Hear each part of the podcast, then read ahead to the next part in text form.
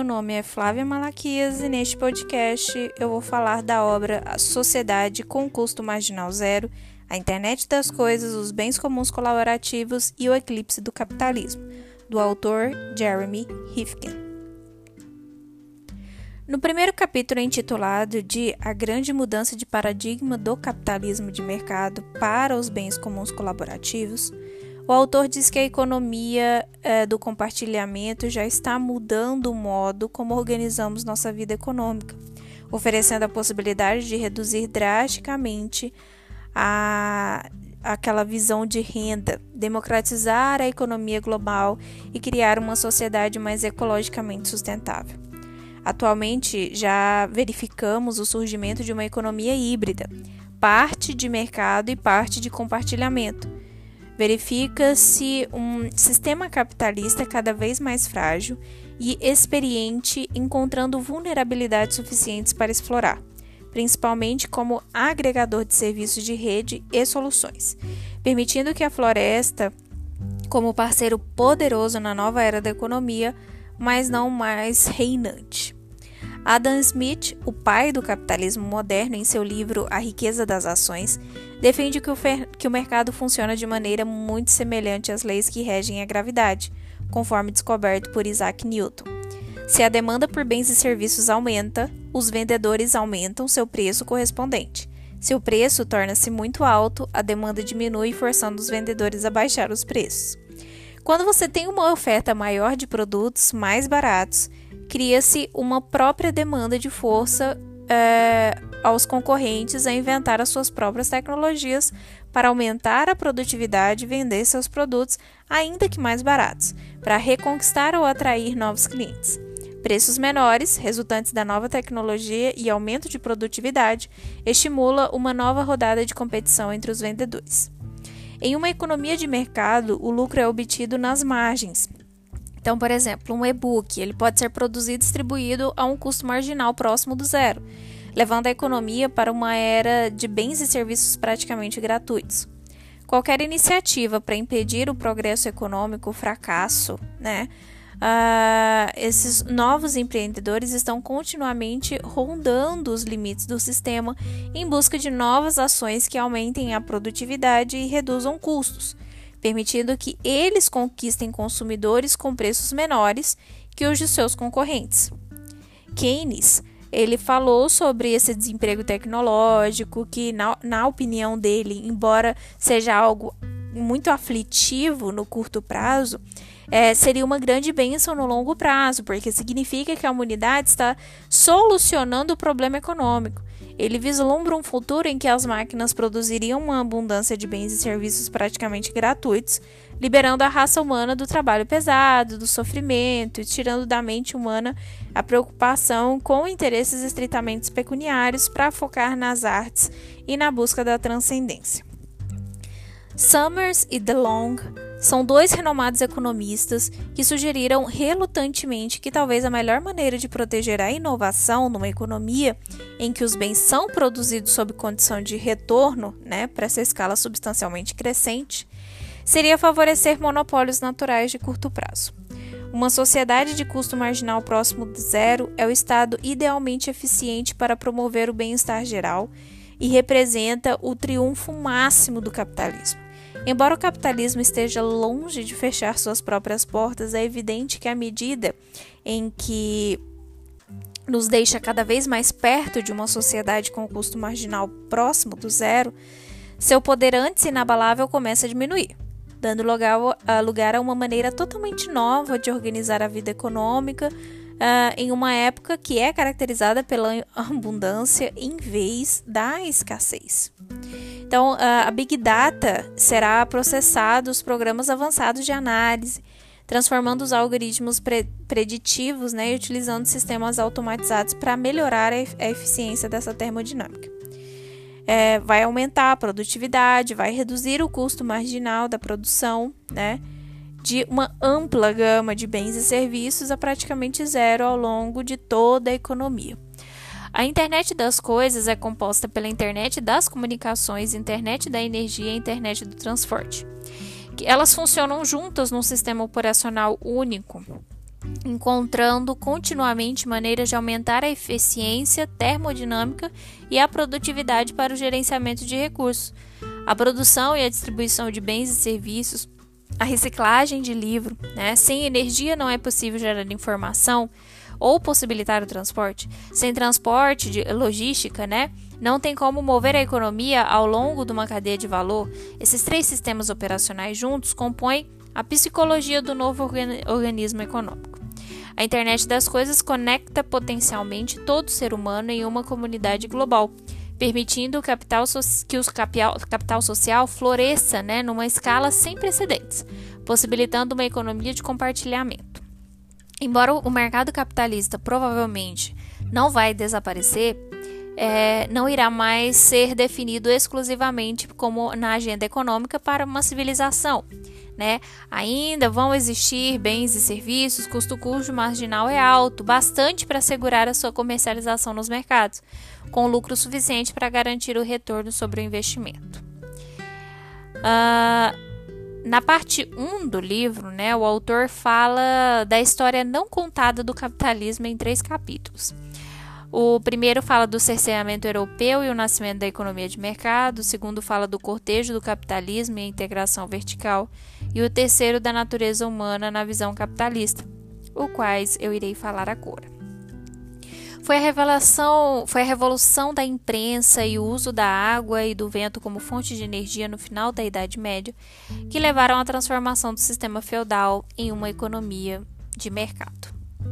Então, a mudança de uma economia de subsistência para uma economia de mercado e da produção para o uso da produção para comercialização foi um divisor de águas na jornada da humanidade. A maioria dos economistas clássicos e neoclássicos acredita que o lucro é a recompensa justa para capitalistas que arriscam seu capital. Os economistas socialistas tendem a concordar com o jovem Karl Marx pois, pretendi, pois entendia que parte da contribuição do trabalhador, que é substituída por seu salário e mantida como lucro, é uma apropriação indébita. O que hoje chamamos de capitalismo surgiu ao longo da mudança né, para uma nova matriz de comunicação, energia transporte, é, ocorrida entre a última década do século XVIII e as primeiras do século XIX.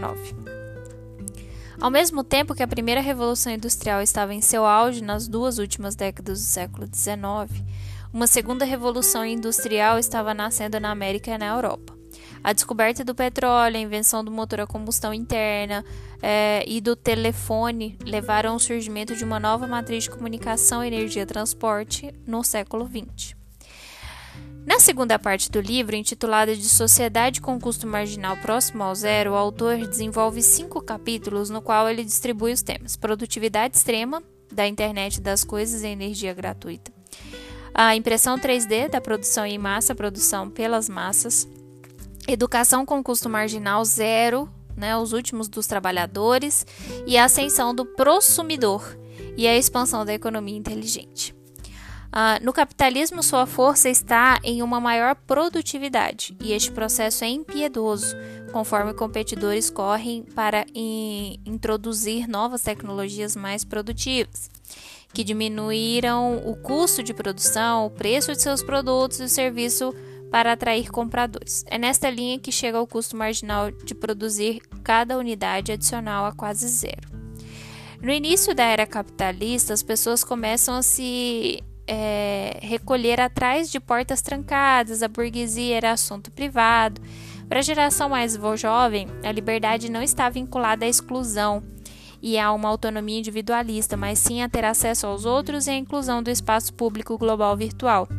Se as futuras gerações que vivem num mundo cada vez mais interconectado darão tanta importância à privacidade, é uma questão que está em aberto.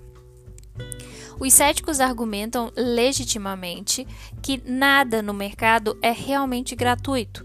Por esse motivo, sempre usamos o termo próximo a zero para nos referirmos ao custo marginal de oferecer informação, energia renovável e bem serviço. O novo modelo de manufatura da terceira revolução industrial está conquistando a atenção do público e acrescentando exponencialmente junto a outros componentes da infraestrutura da internet das coisas, né? O processo que se chama impressão 3D e é um modelo de manufatura que acompanha a economia da internet das coisas.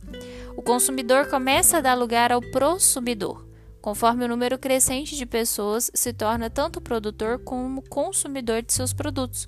O software faz o trabalho, motivo pelo qual é mais apropriado pensar num processo de infofatura em vez de manufatura. É, na educação, né, uh, temos essa, essa mesma questão através de cursos online é, que estão sendo disponibilizados. A aprendizagem e o engajamento melhorou a habilidade de alunos de solucionar problemas, de compreender complexidade cognitiva, assim como seu desempenho nas tarefas em sala de aula e nos exames formais é, em comparação com estudantes que não participaram de programas de aprendizagem com engajamento, né? Uh, a Big Data, análise avançada de dados, algoritmos, inteligência artificial e robótica, estão substituindo a mão de obra humana nos setores de manufatura, serviços, conhecimento e entretenimento. A automação está reduzindo o trabalho humano, na melhor das hipóteses, podendo dizer que o futuro não parece bom para 4,3 milhões de trabalhadores do varejo físico à medida que avançam para o custo marginal de mão de obra próximo ao zero, em um mundo praticamente, é, em um mundo praticamente sem trabalhadores.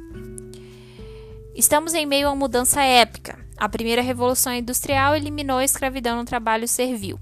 A segunda revolução industrial encolheu drasticamente o trabalho artesanal e a agricultura. E a terceira revolução industrial está provocando o fim da mão de obra em massa assalariada no setor de manufatura e serviços. E o fim do trabalho profissional especializado em grande parte das áreas de conhecimento. Na terceira parte do livro, o autor fala da ascensão dos bens comuns colaborativos em três capítulos que estão divididos: a comédia dos comuns, uh, os colaborativistas que preparam para a guerra e a batalha para definir controlar, controlar a infraestrutura inteligente.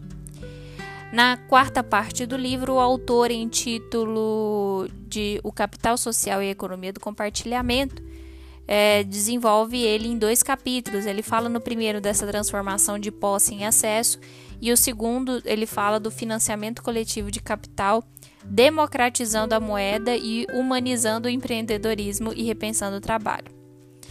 É, se a propriedade privada é característica definidora de um sistema capitalista, então o automóvel particular é um símbolo de status.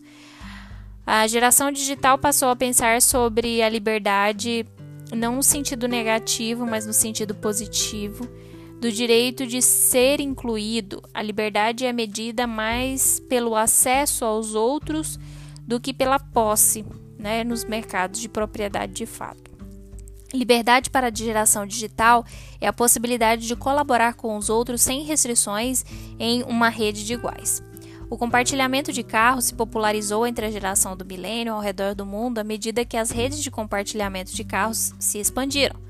Então, o número de veículos próprios diminuiu. O compartilhamento de automóveis não só reduz o número de carros na rua, como também a emissão de gás carbônico.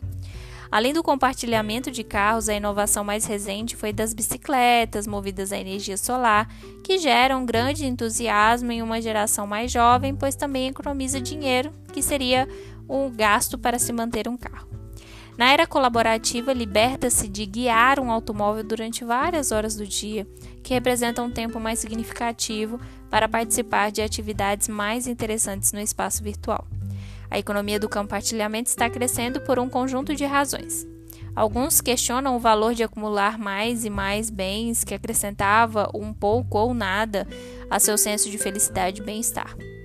O consumo desenfreado seria substituído por uma economia de compartilhamento.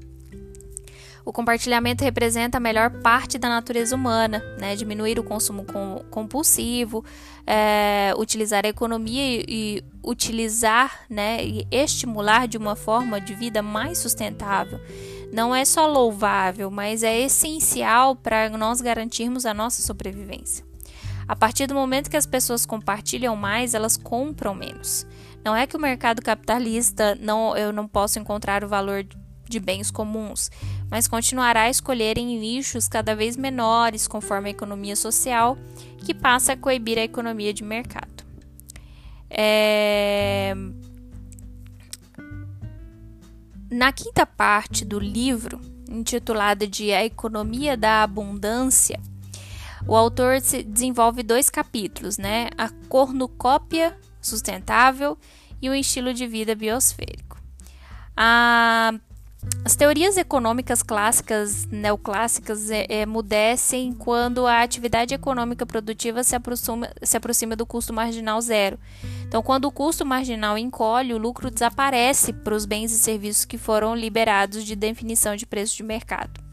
O capitalismo ele se alimenta da escassez. Se, se, se recursos bem, de bens e serviços são escassos, eles adquirem valor de troca e podem ser precificados no mercado além do que custavam para chegar lá.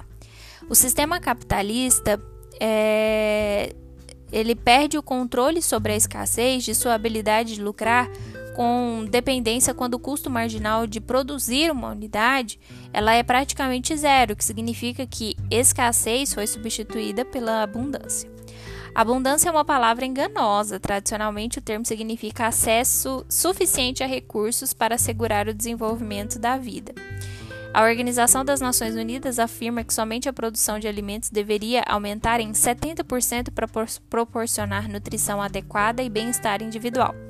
A humanidade consome recursos equivalentes a uma terra e meia, ou seja, são necessários um ano e meio para regenerar o que, consumi o que consumimos em um único ano.